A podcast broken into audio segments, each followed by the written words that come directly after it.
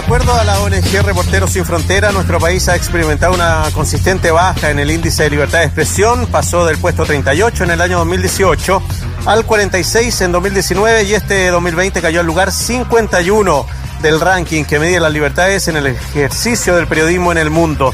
Diversos casos de agresiones policiales a reporteros y presiones y amenazas a investigaciones han generado un escenario de preocupación. Estamos en contacto ya con el presidente del Colegio de Periodistas, Danilo Ahumada. Danilo, ¿cómo está? Bienvenido. Hola, ¿cómo están? Bien, pues. Gusto de verlos. Igualmente. Nuevo presidente del Colegio de Periodistas. Sí, bueno, tenemos tres meses en ejercicio pues. desde, a fines de diciembre, pero nos ha tocado mucho, mucho trabajo, ha sido muy mm. intenso el, estos tres meses, eh, de todos los días, precisamente por la vulneración en parte de la libertad de expresión que vemos permanentemente. Eso me gustaría preguntarte, Danilo, bueno, como periodista uno se va dando cuenta y también hay denuncias de colegas que han, eh, han dado cuenta de amenaza, amedrentamiento, eh, seguimiento. Em, ¿Cuál es la situación que o las denuncias que le están llegando al Colegio de Periodistas sobre esto? Bueno, primero me gustaría como contextualizar un poco en el sentido de que la vulneración a la libertad de expresión se, ejerce de varias formas. Una es precisamente la alta concentración de medios de comunicación también es una forma de vulnerar la libertad de expresión, como eh, en pocas manos eh, los, pocos medios que tenemos. Eh, a eso se le suma la precarización laboral, todos sabemos, el cierre de medios de comunicación, también es, también es una, una acción de violencia contra la vulneración a la libertad de expresión. Ahora, eh, se, ha dado, se, han, dado varias formas, como tú lo señalabas, nosotros hemos tenido situaciones muy complejas desde el 18 de octubre, sobre todo, mm. vulneración a la libertad de expresión en situaciones de, de movilizaciones, puntualmente, situaciones muy, muy complejas, por ejemplo, un camarógrafo de Concepción que perdió la vista, está el mismo caso de la, de la fotógrafa eh, Nicole Cram, que también perdió, eh, perdió uno de sus ojos, entonces, eh, y detenciones ilegales, etcétera. De hecho, por eso que nos juntamos también en este marco con el fiscal Jorge Aute, el fiscal nacional, para poder denunciar directamente, porque en el último tiempo, además, han habido ciertas judicializaciones de los casos, son lo más complejo, porque está la detención, y al principio era como que te detenían, eh, pero ahora hay una detención eh, focalizada hacia periodistas. Uno puede andar con credenciales de prensa, puede andar con una cámara de grabación y efectivamente hay detenciones de igual manera y eso nos parece grave, gravísimo, eh, porque atenta contra la democracia y la libertad de expresión, por supuesto, y el derecho a la información. y ahí se han ido judicializando.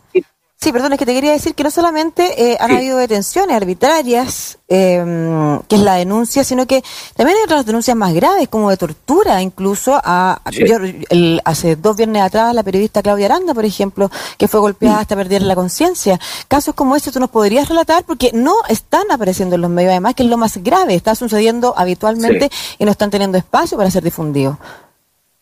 Sí, hay varios casos complejos. Hay un caso en Arica que ya está. Lo que pasa es que eh, lo que le decíamos con la reunión con el fiscal nacional, que sentíamos primero que había una judicialización, en este caso los periodistas, porque habían aplicación de medidas cautelares, de hecho, no a poder acercarse a los lugares de cobertura. A ese nivel habíamos llegado. Eh, y, eh, pero además, cuando habían denuncias de parte de los periodistas por situaciones de vulneración, no avanzaban las denuncias tampoco. O sea, eh, varios tenemos denuncias, querellas contra carabineros por el uso indiscriminado de gas pimienta, por ejemplo, detenciones ilegales, y lo que tú señalas que son situaciones muy graves. Hay una situación, por ejemplo, puntual de, Narica, de una colega que, que, hizo una denuncia por abuso sexual por parte de carabineros, eh, tortura, obviamente, y ese caso va avanzando, por ejemplo, y ya tenemos, hay formalizaciones hacia carabineros por ese caso. Eh, que son casos muy, son, digo emblemáticos porque son los más potentes y los más complejos. En el caso de la Claudia Aranda también fue compleja la situación y ahí donde eh, que, hubo tortura dentro de un furgón policial eh, y se da también otro tipo de amedrentamiento y, violación a la libertad de expresión, por ejemplo, lo que está viviendo hoy día el colega Mauricio Weber con el tema del espionaje, por ejemplo. Pues. Entonces, es complejo la, la, situación del periodismo hoy día eh, y ahí lo que hemos activado, y creo que hemos ido trabajando de a poco, es precisamente activar un equipo, estamos trabajando con CODEPU, con el, con el Observatorio de Derecho Humano, precisamente para, eh, em, para levantar un equipo eh, de, que asesore legalmente. Porque lo que pasa es un poco lo que decías tú, los casos no están judicializados, entonces no están las denuncias hechas, entonces podemos, nosotros tenemos los registros porque activamos los bienes, los bienes tenemos nosotros un equipo de veedores de la libertad de expresión que están distribuidos en todo el país, que salen precisamente a proteger el trabajo de los periodistas periodistas protegiendo a, otros periodistas, eso es lo, lógico, lo que está pasando hoy día. Y ahí este equipo de veedores del derecho a la comunicación con el equipo de interno de derecho humano, que tenemos una comisión de derecho humano, activamos inmediatamente protocolos que es activar para que los abogados puedan sacar a nuestros colegas o comunicadores en general, porque aquí nosotros no hacemos una discriminación si es mm. periodista o no periodista, sino que en el fondo no, lo que nosotros estamos recordando con esto es la libertad de expresión y el derecho al ejercicio, en este caso de los periodistas de la, de la de ejercicio de la prensa, y los comunicadores el derecho a comunicar. Danilo, eh, me llama mucho la atención la vehemencia que tiene Carabinero, la vehemencia que existe contra los periodistas, pero falta como también un, una respuesta desde el Ministerio del Interior, eh, una respuesta del Ministerio de Justicia, de los mismos parlamentarios, de fortalecer también mm. lo que es la libertad de expresión, pero cuando hay eh, periodistas agredidos siempre están en silencio, siempre están callados. Esa es la impresión que a mí me da, por lo menos desde mm. el gobierno, y no solo en este gobierno, sino que en todos los gobiernos, siempre cuando los periodistas son agredidos, generalmente no corre ni una, no cortan ni una cabeza, ni tampoco hay ningún comunicado desde los gobiernos al mismo eh, al mismo colegio eh, pidiendo disculpas, excusándose, qué sé yo, comentando la situación. Sí, sí, aparte piensa tú que sean como situaciones muy complejas. Tuvimos hace un tiempo, hace una semana atrás, una jefe de gabinete de la jefe de gabinete del presidente Piñera llamando por teléfono a el dueño de la red a nivel internacional para pedirle eh, que, que, regularan o que revisaran su línea editorial. O sea, en el fondo ese es el nivel de, ese es una acción y que, y que nosotros la comprobamos obviamente con el director de la red, que es el periodista Víctor Gutiérrez, quien eh, nos especifica que efectivamente esa llamada se hizo y además fue ratificada también por un trabajo de investigación que hace la colega Alejandra Mato. Entonces, en ese nivel estamos cuando dice, claro, hay como un doble discurso. En algunos casos sí, en algunos casos sí, el Estado, el gobierno aparece. De hecho, eh, piensen ustedes que el gobierno se querelló eh, por los que resultan responsables en el caso de eh, Iván Núñez y el camarógrafo Esteban Sánchez, que fueron de la última agresión. Eh, pero no así en todos los casos. Claro, hay una decisión política detrás de eh, elevar a ciertos rangos ciertos ataques y otros no, cuando son atribuibles además a ciertos grupos que el gobierno hace mucho tiempo tiene estigmatizado.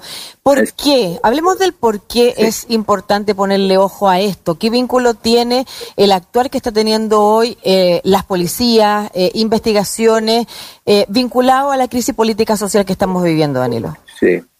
Sí, mira, es como, es, complejo porque nosotros sentimos que, bueno, la, reunión que tuvimos con Jorge Abbott está en la línea de reuniones con los tres poderes del Estado. Eh, nos hemos, tenemos organizado una reunión con la Corte Suprema, nos juntamos con Fiscalía, tenemos una reunión también con el Senado, porque también es importante que en este caso el legislativo te pronuncie sobre estas materias. Claro, pues. Porque efectivamente aquí hay un problema, nos reunimos con el, con el Ejecutivo, con eh, eh, el ministro Belolio y con la, eh, la subsecretaria de Prevención del Delito, precisamente para plantearle que ellos nos señalan que los protocolos carabineros están establecidos y están aprobados por el Instituto Nacional de Derechos Humanos. lo que nosotros le, le decimos que pueden estar los protocolos chequeados por el Instituto de Derechos Humanos, pero efectivamente en la práctica pasan otras cosas.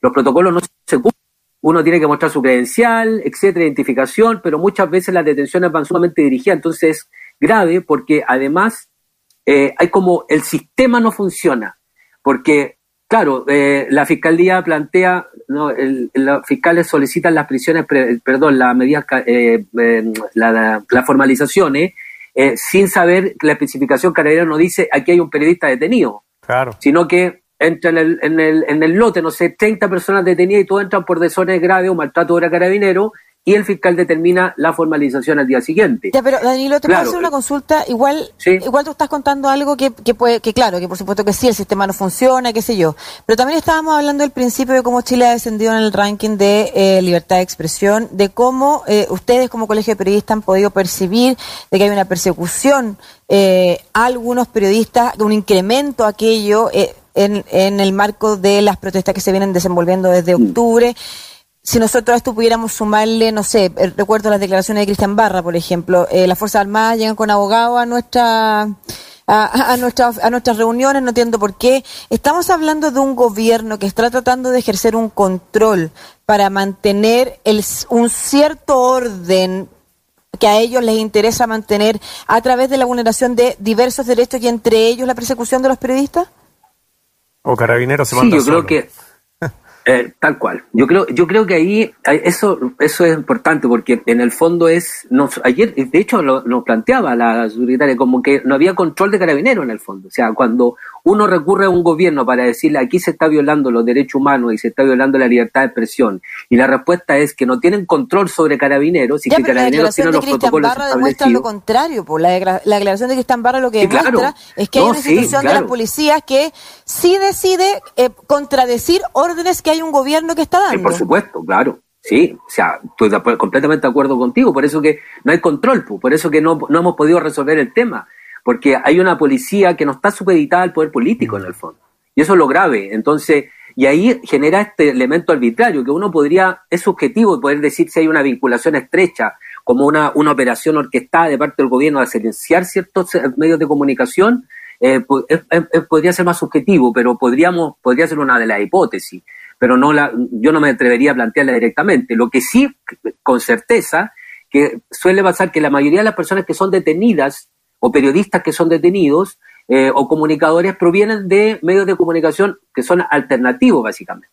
Entonces, ahí podría uno hacer una interpretación, porque eh, en situaciones excepcionales se ha detenido, por ejemplo, eh, y ha sido público, de hecho, mm.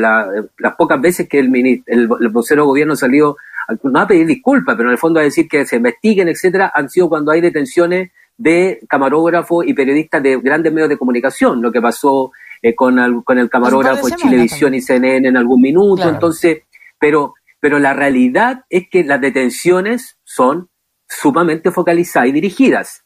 Hay, hay, hay comunicadores que han sido detenidos nueve veces, nueve veces, así como que, y eso queda en la completa impunidad. Por eso que nosotros también señalábamos que, y lo que nosotros estamos promoviendo, cuando hay una acción, aunque sea una detención de carácter ilegal, se tiene que hacer la denuncia.